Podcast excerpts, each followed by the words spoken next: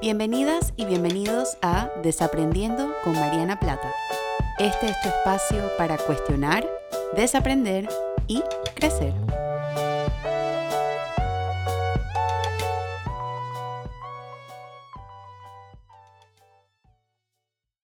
Hola a todas y a todos y bienvenidos a un nuevo episodio de Desaprendiendo. Yo soy Mariana y como siempre súper contenta de poder compartir con ustedes una semana más con un tema nuevo para cuestionar, desaprender y crecer. Y el tema que escogí para esta semana es un tema que realmente tenía anotado desde el 2020. Eh, lo mencioné no sé en qué episodio y eh, mi querida amiga Carola me escribió de una y me dijo, por favor, haz un episodio acerca de esto que me interesa escucharlo. Así que corrí a anotarlo de una, y es eh, cómo dar retroalimentación de una forma sana. He hablado en otros episodios acerca del el liderazgo, he hablado sobre el éxito, he incluido algunos temas sobre la salud mental en el trabajo, sobre la comunicación. Y este es como, si queremos verlo de esa manera, como un episodio complementario a todos esos, porque todos están hablando como del tema laboral o, de cómo movernos en el ámbito profesional. Y este puede ser un episodio particularmente útil para personas que tienen a su cargo ya sea algún equipo o que tienen estudiantes o simplemente personas en su vida a quienes les gustaría darle retroalimentación y no saben cómo hacerlo. Realmente siempre se piensa que la retroalimentación em, está como, como ajustado a un tema solamente laboral o solamente profesional, pero realmente estamos dando retroalimentación en la mayoría de los círculos en los que nos movemos sin darnos cuenta. Cuando le decimos a una amiga o a un amigo o a una pareja o a un compañero de trabajo o a un hermano, a una hermana, oye, me gustó que me hayas dicho esto, no me gusta que me hagas esto. Eso es retroalimentación. Y si no somos claras o no somos claros con la forma en la que nos gustaría que nos traten, eh, es muy difícil que esa persona lo pueda cambiar. Entonces lo mismo ocurre este episodio probablemente lo voy a hacer más como en el ámbito laboral, porque creo que ahí es donde más cuesta un poco dar la retroalimentación o incluso en el ámbito de digital o de redes sociales y ahora que estamos la gran mayoría de nosotras y de nosotros trabajando eh, de manera virtual o teletrabajando, se vuelve hasta mucho más importante hacerlo bien o hacerlo de manera sana. Entonces la retroalimentación es básicamente comentarios asertivos sobre el desempeño o el rendimiento de una persona, que nuevamente puede ser en el trabajo, puede ser en las amistades, puede ser en las relaciones de pareja o incluso en las redes sociales. Yo recuerdo que en algún momento envié un tweet que decía que eh, yo no era muy fan de la retroalimentación no solicitada porque yo creo que ese es el primer punto que hay que abordar cuando hablamos de una retroalimentación sana. Algunas veces, sin querer, queriendo, eh, le enviamos a una persona un comentario, oye, es esto mejor, oye, es una crítica constructiva, entre comillas, sin que la persona realmente nos haya pedido una crítica o sin que la persona nos haya pedido una retroalimentación. Y a mí eso me parece algo un poco peligroso porque primero que no, la otra persona no conoce el contexto con el cual estamos entrando con esa observación o con ese comentario em, y lo puede percibir de una manera un poco hiriente un poco agresiva, aun cuando nuestra intención no fue esa. Entonces, eh, la retroalimentación es cualquier comentario o observación que es para beneficio de la otra persona, pero sí es importante que la otra persona esté o clara de la retroalimentación o esté de acuerdo con la retroalimentación. Y por eso quizás este episodio va a ir más hacia el tema de la, de la parte laboral porque se espera que un líder o un docente, principalmente esas relaciones que son más jerárquicas, se dé una retroalimentación quizás en las dinámicas que son un poco más equitativas o igualitarias, vale la pena preguntar de antemano, oye, te puedo dar una observación, te puedo dar un comentario, eh, estás abierta a eso, quieres que te lo dé, porque a veces cuando no es solicitado no se entiende muy bien la intención detrás de eso y se puede percibir de una manera equivocada o de una manera que em, no es beneficiosa o no es sana para la persona. Entonces, ¿por qué nos cuesta dar retroalimentación? ¿O por qué es tan importante un episodio como este? ¿Y por qué nos tenemos que educar en cómo dar retroalimentación? Si nos vamos a la tríada de desaprendizaje, vamos a encontrar las respuestas en las tres áreas. Cuando nos vamos a la crianza, mucha de la crianza que hemos tenido ha sido una crianza de eso está bien o eso está mal. ¿Te equivocaste o lo hiciste bien? Eh, ¿Fuiste exitosa o fracasaste? E, e, es muy binario, es muy de castigo o de recompensa, principalmente la crianza tradicional, que es la crianza con la cual muchas y muchos hemos sido criadas y criados. Entonces, cuando es esta crianza tradicional y esta crianza basada en recompensa o castigo, hay muy poco espacio para que mamá o papá o el cuidador primario le diga a la niña o al niño o al adolescente, esto funcionó bien, esto no, esto vamos a mejorarlo, esto no, agradezco que la próxima vez que me hables de esto no sea de esta manera. ¿Por qué? Porque hay esta idea de cuando las madres y los padres están criando, tienen que evocar respeto en las hijas y en los hijos. Y muchas veces hay muchos cuidadores primarios que creen que si yo abro el espacio para que mi hijo o mi hijo dialogue conmigo, estoy cerrándole la ventana al respeto. Y no, realmente son dos cosas que pueden coexistir. Yo puedo abrir un diálogo para hablar y principalmente yo creo que esto es muy, muy importante cuando las niñas y los niños van dejando de ser niñas y niños y se van volviendo preadolescentes y adolescentes, porque el pensamiento ya no es tanto un pensamiento concreto.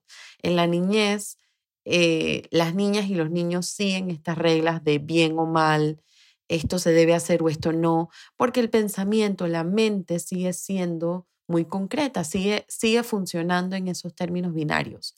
Pero cuando la niña o el niño se convierte en preadolescente y adolescente, ya el pensamiento se va volviendo un poco más abstracto. Y al volverse un poco más abstracto, ya ese, ese razonamiento de bien o mal o de eh, castigo recompensa no hace mucho sentido. Entonces, yo creo que esa es una buena oportunidad y esas edades son una buena oportunidad para hablar con adolescente y el preadolescente, mira, cuando te despertaste este día y saliste y no nos hablaste por todo el día, a mí no me gustó, agradezco que la próxima vez que no estés de humor simplemente me lo digas para yo no eh, tomármelo personal. Eso también es retroalimentación, es básicamente decirle al adolescente cuáles son las reglas de la casa, mientras que al mismo tiempo se abre el espacio para que el adolescente también eh, colabore en esas reglas.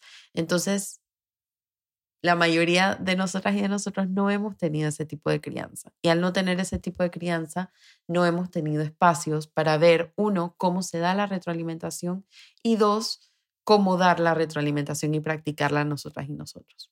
Entonces, eso por el lado de la crianza.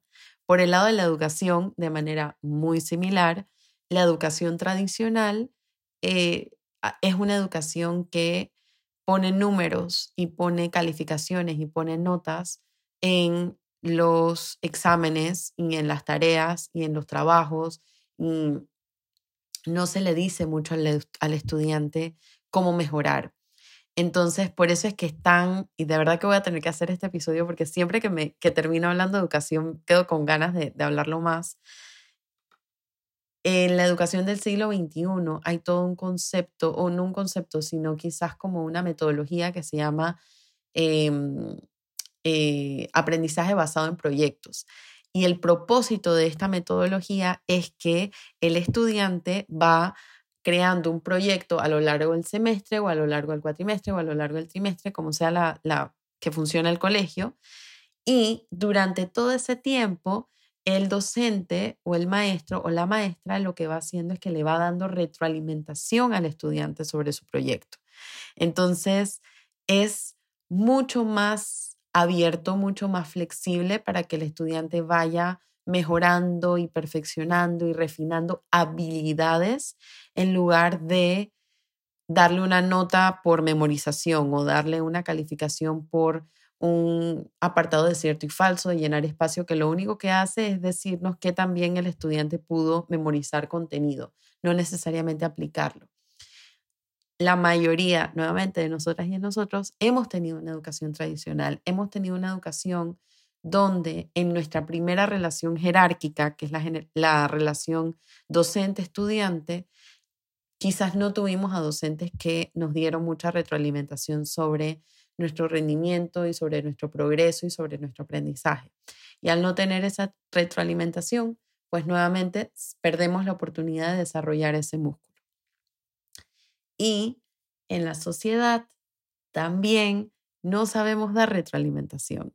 Yo lo veo muchísimo en redes sociales, lo veo muchísimo en el plano digital. hay, un, hay un tema de que cuando estamos en redes sociales o estamos interactuando tecnológicamente o virtualmente, hay un concepto de anonimato. Y al tener un concepto de anonimato, creemos que le podemos decir a una persona que no conocemos lo que debería o no debería estar haciendo y lo hacemos de una manera que muchas veces suele ser agresiva y muchas veces suele ser súper eh, no solicitada. Entonces, la sociedad desafortunadamente tampoco nos da oportunidades para refinar este músculo de la retroalimentación y nos vuelve más a la defensiva porque nos encontramos con retroalimentación no solicitada y retroalimentación cuya intención no entendemos tampoco. Em, yo tengo varios episodios que se complementan muy bien con esto, que se los dejo en los eh, detalles del, del, episodio o en la información del episodio por si les interesa conocer un poquito más acerca de esto. Pero, por ejemplo, está sobre el pensamiento blanco-negro, que es el episodio número 18. Eh, también la cultura de cancelación, o sea, como toda esa cultura, que es el episodio 54, da muy poco espacio para que los seres humanos aprendamos de nuestros errores y crezcamos de ellos y podamos ir convirtiéndonos cada día en una versión mucho más sana y mucho mejor de nosotras mismas y de nosotros mismos. ¿Y por qué es la retroalimentación tan importante entonces? La retroalimentación es súper importante porque si se da de manera clara y se da de manera específica y se da de manera efectiva y se da de manera asertiva, nos puede ayudar a crecer pero tiene que darse con esos componentes, con un componente claro, con un componente específico, con un componente sano, con un componente empático. Y a veces no se da de esa forma. Muchos de los episodios que yo he hecho en este podcast, mucho del contenido que yo saco en redes sociales, mucho de lo que yo hablo en el newsletter, lo hago en base a la retroalimentación. Y yo trato siempre de tener ese canal abierto y por eso me encanta este, que me digan qué pensaron, cómo, cómo les gustó el episodio, qué les gustó, qué creen que puedo mejorar, qué puedo hacer diferente. Y trato de abrir ese espacio porque me interesa, sí, este es un espacio que creé porque yo tenía como las ganas de, de hacer un proyecto como este, pero al final del día es un espacio que yo pongo a disposición de los demás. Entonces, de nada me sirve estar haciendo algo para mi propio servicio o de manera súper egocéntrica o de manera súper narcisista y no tomando en consideración las opiniones y los comentarios de las personas que están consumiendo este contenido. Entonces la retroalimentación forma parte de nuestro día a día, sea de manera explícita o no, sea que digamos te estoy dando retroalimentación o no, al final crecemos con la retroalimentación y nos puede ayudar a ser mejores. Pero si no se da de una manera clara, si no se da de una manera sana, si no se da de una manera empática, si no se da de una manera asertiva, puede también desanimar mucho a las personas y puede truncar su crecimiento y puede ocasionar que la otra persona no quiera seguir en este camino porque recibió una opinión de una forma que quizás no fue la mejor. Y yo creo que eso es probablemente una de las cosas más importantes en, esa triada de desaprendizaje, que muchos de los trabajos tradicionales no abren el espacio para la retroalimentación. Y voy a hablar un poquito ahora acerca de mi propia experiencia con, con la retroalimentación, pero antes de eso lo que quiero decir es, muchos de los trabajos es o hiciste un buen trabajo o no, o lo tuviste listo o no. Nuevamente, de una manera muy binaria. Y hay, creo que esto es afortunadamente un, un cambio que estoy viendo mucho más hoy en día. Líderes mucho más comprometidos con cuidar a su equipo de trabajo y con prevenir la fuga de talento y con hacer que las personas crezcan dentro de la empresa o crezcan dentro de la organización o crezcan dentro del equipo de trabajo en el que están. Eh, antes eso no se daba tanto. Antes era, este, este, es el trabajo que tienes que hacer y punto. Y la gente iba a su trabajo y hacía lo que tenía que hacer y ya. Pueden, y esto, hay todo un episodio que se puede hacer al, al respecto con el tema de las diferencias intergeneracionales en, en los, los lugares de trabajo y cómo las empresas han tenido como que adaptarse a tener eh, un clima laboral multigeneracional. Y muchas personas dirán que, bueno, que las personas jóvenes están demasiado acostumbradas a la retroalimentación y siempre quieren, siempre queremos, porque yo me incluyo dentro de eso, que nos digan cómo estamos haciendo las cosas y eso no se hacía antes. Y mi respuesta ante estas críticas eh, de así no se hacían las cosas antes es que no se hayan hecho las cosas antes, que no se hayan hecho así las cosas antes, no significa que no se puedan hacer así ahora. Y yo creo que denota mucha humildad una persona que diga, así no lo hacían antes, pero me hubiese encantado tener a un líder que lo hubiese hecho así. O me hubiese encantado tener una empresa que me hubiera cuidado de esa manera. O me hubiese encantado tener a un jefe o a una mentora que realmente haya apostado por mi crecimiento y haya apostado por querer ver, querer verme ser mejor cada día. Em, entonces, esta es un poquito mi respuesta ante ese comentario que aplica para esto, así como para muchas otras cosas. Que no se hayan hecho las cosas así antes no significa que nunca, que eso no se puede remediar y no significa que que se hagan las cosas de manera diferente hoy en día, eso sea algo necesariamente malo. Como un espacio un poquito de vulnerabilidad y para hablarles un poquito sobre mi experiencia con la retroalimentación. Em, yo, y voy a hablar de las dos formas. Voy a hablar desde quien ha recibido retroalimentación y voy a hablar también como una persona que ha tenido que dar retroalimentación.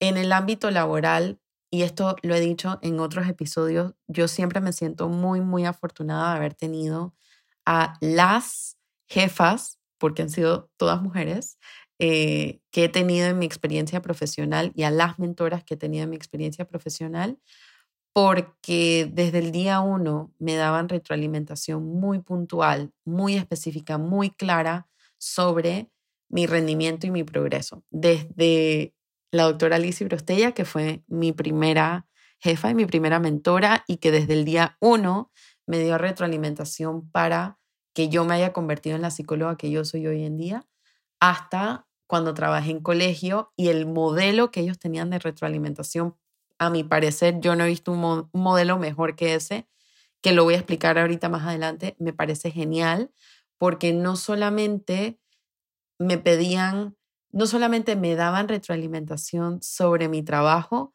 sino que me pedían ser, hacer una auto eh, retroalimentación sobre mi trabajo. Y eso me ayudó mucho a prestar atención a mis fortalezas y a mis áreas de crecimiento.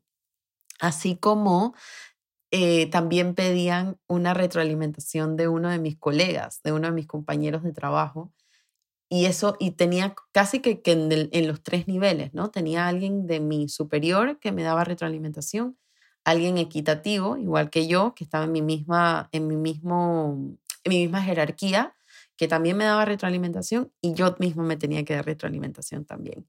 Y el proceso lo voy a eh, comentar ahorita, pero el proceso también era, era un proceso muy claro y era un proceso muy abierto y un proceso muy colaborativo. No era como que nada estaba escrito en piedra, que era lo que más me gustaba de eso. Eh, también me he encontrado con retroalimentación no solicitada. Este, creo que en el área profesional y en el área académica suelo ser un poco más receptiva con la retroalimentación y voy a confesarlo aquí mismo. No me gusta que me den retroalimentación en mi vida personal. Mis hermanas lo saben, mis papás lo saben, las personas cercanas a mí lo saben y saben que cuando alguien les da retroalimentación a ellos sobre mi trabajo, ellos han encontrado una manera muy asertiva y muy empática de preguntarme de antemano si yo quiero escucharla o no. Me pasó recientemente con mi hermana Mari Carmen, que yo escribí un artículo para la prensa y em, ella me, me escribió y me dijo, recibí retroalimentación de tal persona, que es una persona que yo admiro y respeto mucho, ¿la quieres escuchar o no? Y le dije, hay una parte mía que está aterrada y hay otra parte mía que sí la quiere escuchar. Entonces, esto es producto de, uno, que me conocen, pero dos, que yo también he sido muy clara y he puesto límites muy claros sobre el tipo de retroalimentación que yo recibo. Al trabajar en redes sociales y al trabajar en un ojo público, por así decirlo, uno se expone a muchas cosas y escribir, escribir en un blog, lanzar contenido afuera, em, uno recibe comentarios que a veces no son solicitados y a veces no se dan de la manera más sana. Y una frase que yo siempre trato de acordarme es de mi eh, ídola Brene Brown, que dice, uno no puede aceptar retroalimentación de personas que no están haciendo el trabajo de ser vulnerables y no están en, en, el, en la arena. Eh, así que eso es algo que yo siempre trato de tener pendiente y yo creo que también por eso me he vuelto tan protectora de el tipo de retroalimentación que recibo y también en mis amistades y en mis este, eh, relaciones con mis amigas, con mis amigos, con mis compañeros de trabajo. También he tenido oportunidades donde puedo pedir retroalimentación y sé que es un ambiente seguro. Yo creo que al final del día ese es como lo más importante cuando uno va a dar retroalimentación es asegurarse que sea un ambiente seguro para darlo. Porque si no lo es, la otra persona no lo va a recibir y todo el objetivo de la retroalimentación es ayudar a la otra persona a crecer. No debe ser desde un lugar de ego, entre comillas, por así decirlo, para usar una palabra como más eh, habitual, sé que la gente la maneja mucho más.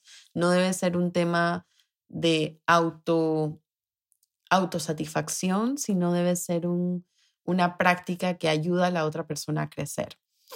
Y en mi nueva maestría, este, tuve la oportunidad de recibir retroalimentación de una, de una profesora que no fue muy asertiva, eh, no es el tipo de retroalimentación que yo estoy acostumbrada a dar y yo creo que también eso es algo que yo hago mucho, o sea, yo creo que yo a veces espero que las otras personas den retroalimentación como yo me cuido de darla y no necesariamente ese es el caso. Sin embargo, em, después de conversarlo con ella, yo le di retroalimentación sobre su retroalimentación y eso ayudó también a que nos pudiéramos como comunicar desde, desde un lugar un poco más sano. Entonces, esa ha sido mi experiencia recibiendo retroalimentación también he tenido experiencia dando retroalimentación.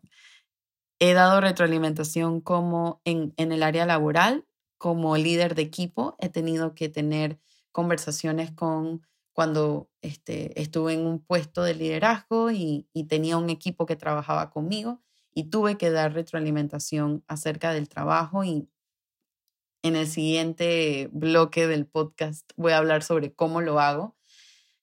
Y también he dado retroalimentación como docente y esta es probablemente una de las áreas que, en las que más estoy creciendo y en las que más me interesa poder hacerlo bien porque sé que en mis manos está el futuro de nuevas y nuevos profesionales de salud mental y no es una responsabilidad que me toma a la ligera.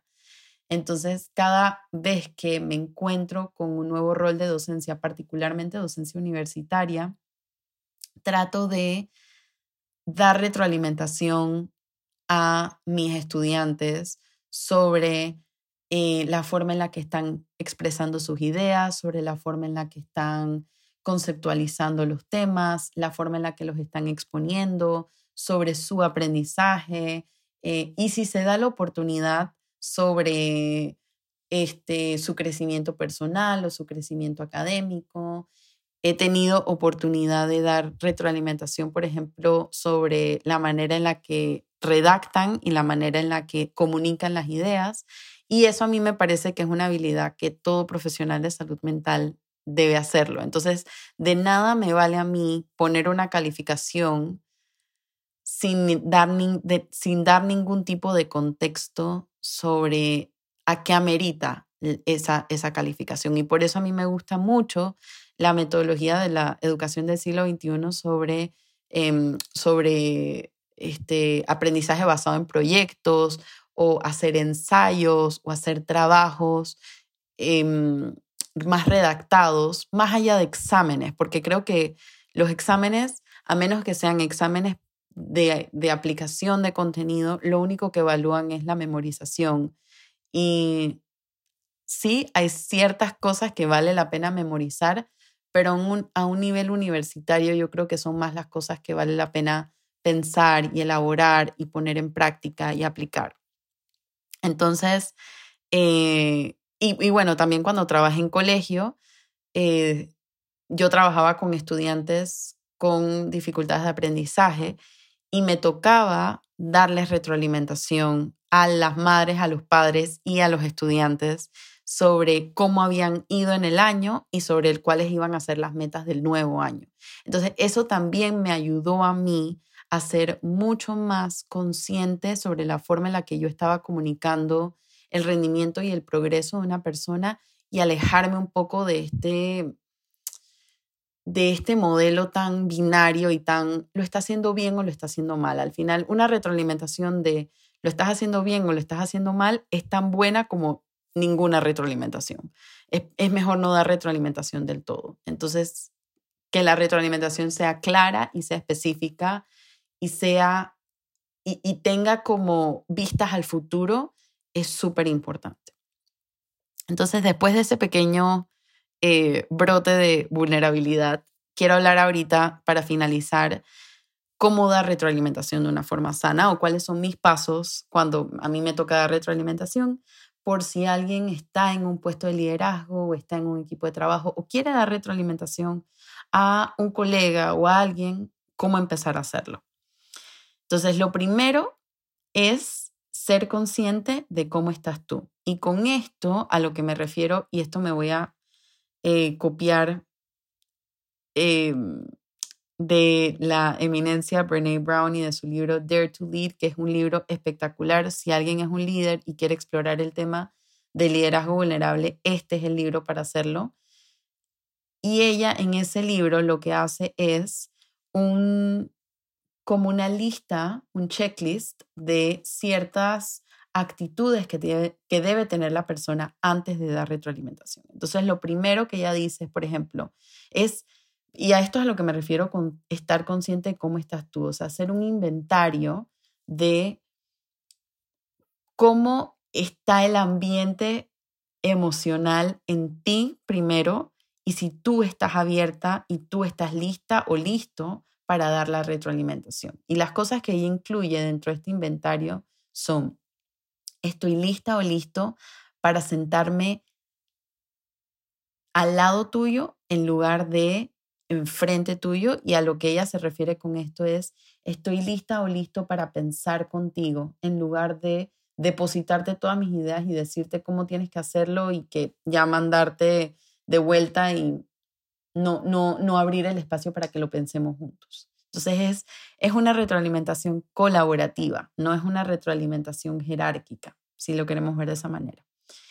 Estoy dispuesta o dispuesto a poner el problema frente a nosotros en lugar de entre nosotros. Es decir, estoy dispuesta a que entre los dos pensemos juntos cómo vamos a enfrentar esto. Estoy lista para escuchar, preguntar y aceptar que quizás no voy a entender completamente cómo abordar un tema. Y eso también es válido. A veces la retroalimentación es decir, no estoy segura cómo abordar esto, pero dame un tiempo, voy a anotar mis ideas, tú anotas las tuyas y ahí vemos cómo algo sale entre las dos o entre los dos. Estoy lista o listo para reconocer lo que haces bien en lugar de solamente mostrarte tus errores. Reconozco tus fortalezas y cómo las usas para enfrentarte a los retos. Te puedo responsabilizar sin generar vergüenza. Esto es, esto es el episodio de la cultura de cancelación y, realmente, y si realmente sirve cancelar a la gente. Yo puedo responsabilizar a alguien sin hacer que la otra persona se sienta avergonzada o se sienta culpable por los errores que cometió. Estoy abierta o abierto a responsabilizarme yo y a responsabilizar mi parte, porque muchas veces en la retroalimentación pueden salir cosas que el líder dice o el docente o el compañero de trabajo o el amigo o el novio, la pareja o quien sea y dice, sabes que en esto yo creo que es mi responsabilidad apoyarte más aquí. Y yo estoy lista para hacer eso, yo estoy listo para hacer eso. Puedo genuinamente agradecerle a alguien por sus esfuerzos en lugar de criticarlo o criticarla por las áreas en las que se equivocó. Puedo hablar sobre cómo resolver estos retos y cómo esto va a dirigir el crecimiento y dirigir la oportunidad y puedo modelar la vulnerabilidad y la apertura que yo quiero ver en ti. Eso es súper importante. Y esto, es, esto que yo estoy proponiendo es un estilo de retroalimentación drásticamente distinto al que conocemos tradicionalmente, porque incluye un elemento de la vulnerabilidad, incluye un elemento de yo no puedo pedirle a la persona que está frente a mí que reconozca todas sus áreas de crecimiento y todas las áreas y las oportunidades en las que puede seguir siendo mejor si yo no estoy dispuesta o dispuesto a hacer lo mismo yo. Si yo no estoy dispuesta o dispuesto a pensar contigo en lugar de depositártelo todo y decirte, esto es lo que tienes que mejorar y chao. Entonces, ese es el primer paso para dar una retroalimentación de una forma sana evaluar cómo está el ambiente emocional, evaluar cómo estoy yo y si yo estoy lista para poner la milla extra de vulnerabilidad que yo estoy esperando que tú pongas también. Lo otro que a mí me gusta hacer, lo siguiente que a mí me gusta hacer es, cuando a mí me toca dar retroalimentación, es primero preguntarle a la otra persona que se autorretroalimente. Entonces, que me diga cómo sientes que te ha ido. Si es, por ejemplo, una evaluación eh, mensual o trimestral o lo que sea, ¿cómo sientes que te ha ido estos tres meses? ¿Cuáles han sido tus fortalezas? ¿Cuáles han sido tus áreas de crecimiento? Y esto no es algo que yo le voy a preguntar a la persona en esa misma reunión. Esta retroalimentación, esto es súper importante, tiene que ser planificado. En, en el colegio, cuando me evaluaban a mí, ellos me enviaban este formulario un mes antes de nuestra reunión.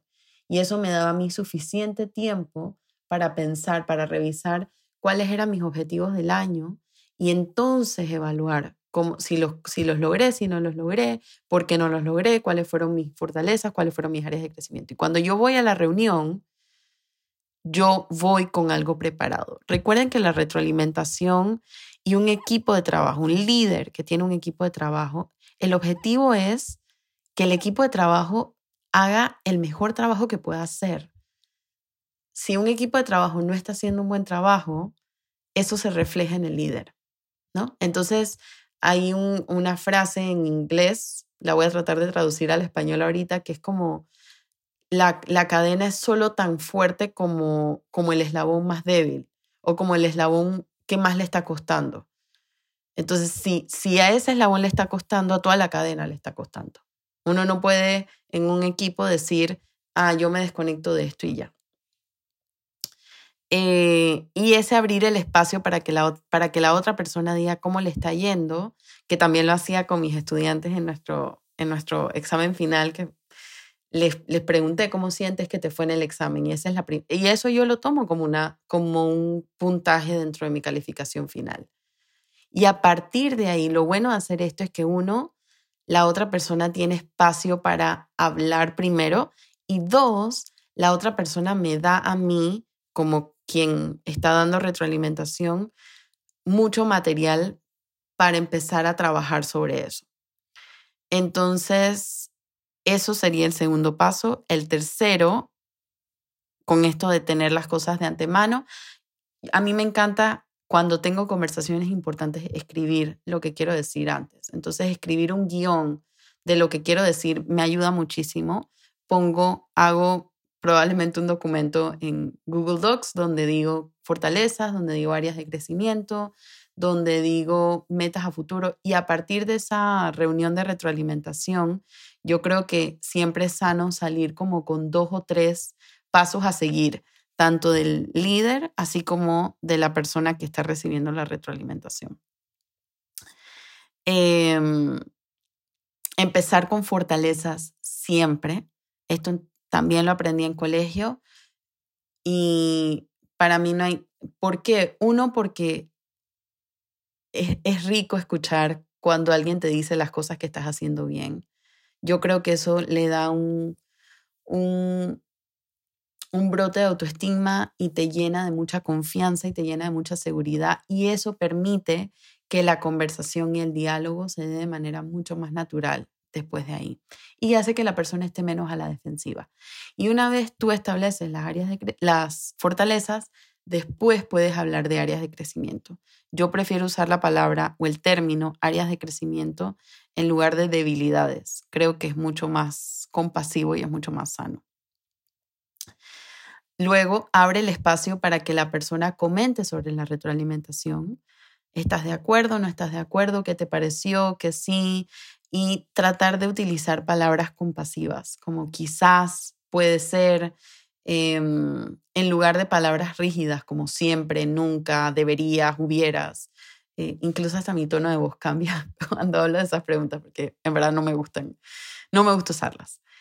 Eh, y si quieres dar la milla extra, algo que a mí me gusta mucho hacer y lo hago también en todas mis clases, que, he dado clase de, la maestría y lo hago siempre en el podcast también, es pedir retroalimentación sobre tu retroalimentación.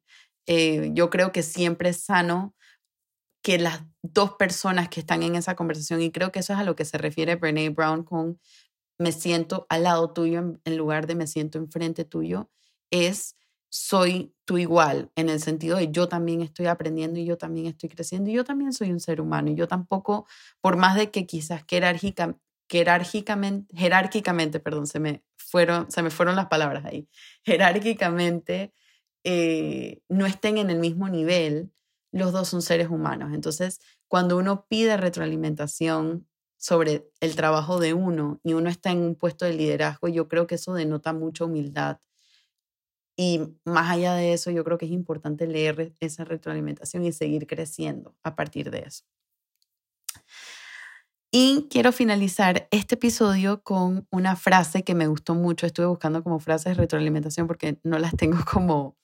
Usualmente eh, tengo como frases que quiero decir con los temas que hablo, pero en el tema de hoy no tenía ninguna frase que se me viniera a la mente.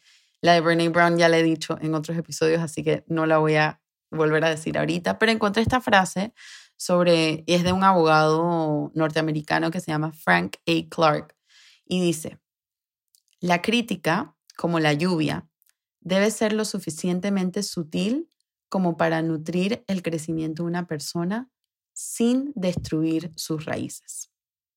Así que con esto doy por finalizado el episodio de hoy, un poquito más largo que los anteriores, pero lleno de mucho contenido, así que espero que haya sido provechoso para ti. Recuerda que este episodio, así como ninguno de los anteriores, reemplaza psicoterapia. Si tú eres un líder y quieres eh, trabajar el tema de la retroalimentación mucho más, pues de repente es una buena oportunidad para eh, buscar un espacio más personalizado y tocarle la puerta a algún profesional de salud mental que te pueda apoyar en este, en este crecimiento.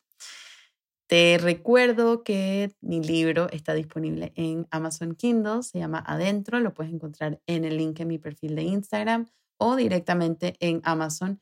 No necesitas el dispositivo Kindle para leerlo. Te puedes bajar la aplicación gratuita en tu celular o en tu iPad o en tu computadora y en la aplicación entonces bajar el libro. Em, si te gustó este episodio, pues me encantaría leerlo y me encantaría escuchar eh, pidiendo retroalimentación como siempre. Eh, lo puedes compartir en tus redes sociales o dejarme un review en Apple Podcast si lo estás escuchando en Apple Podcast. Y me puedes etiquetar. Estoy en Facebook, Instagram y Twitter como arroba Mariana Plata Si tienes ideas de episodios, me encantaría escucharlas por ahí también o en mi correo info arroba marianaplata.com. Y también te recuerdo que tengo un newsletter que sale todos los viernes y es un espacio de vulnerabilidad donde hablo de mis desaprendizajes de la semana y también incluyo artículos, libros, series, películas eh, que estoy viendo y que me han gustado. Así que si quieres eso, te puedes suscribir en el link en mi perfil de Instagram o en mi página web marianaplata.com. Te pido que te sigas cuidando física y emocionalmente, cuides a los tuyos, eh, estemos pendientes las unas y los unos de las otras y de los otros para que podamos salir pronto de esto, que sé que a todos nos hace mucha falta poder vernos y poder compartir como lo hacíamos antes. Así que para poder hacerlo hay que seguir cuidándonos. Y sin más, me despido. Nos vemos la próxima semana con un nuevo episodio y un nuevo tema para desaprender. Chao.